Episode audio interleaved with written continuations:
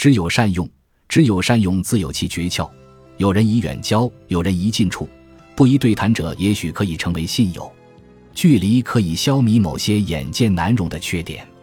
交友不能只图惬意，还要讲求实效，必须具备好事不可或缺的完整、美好和真实这三大要素。有人将之称作物本，因为朋友可以兼而有之。可做好友者本来就少，不能善则使之更显难得，故旧比交心更为重要。要与能够持久的人结交，尽管初始为新，不过足以让人感到欣慰的是，日久终能成固执。朋友绝对是那种能够甘苦与共的最好，尽管需要经过相当的历练。没有朋友，如同忧困荒漠。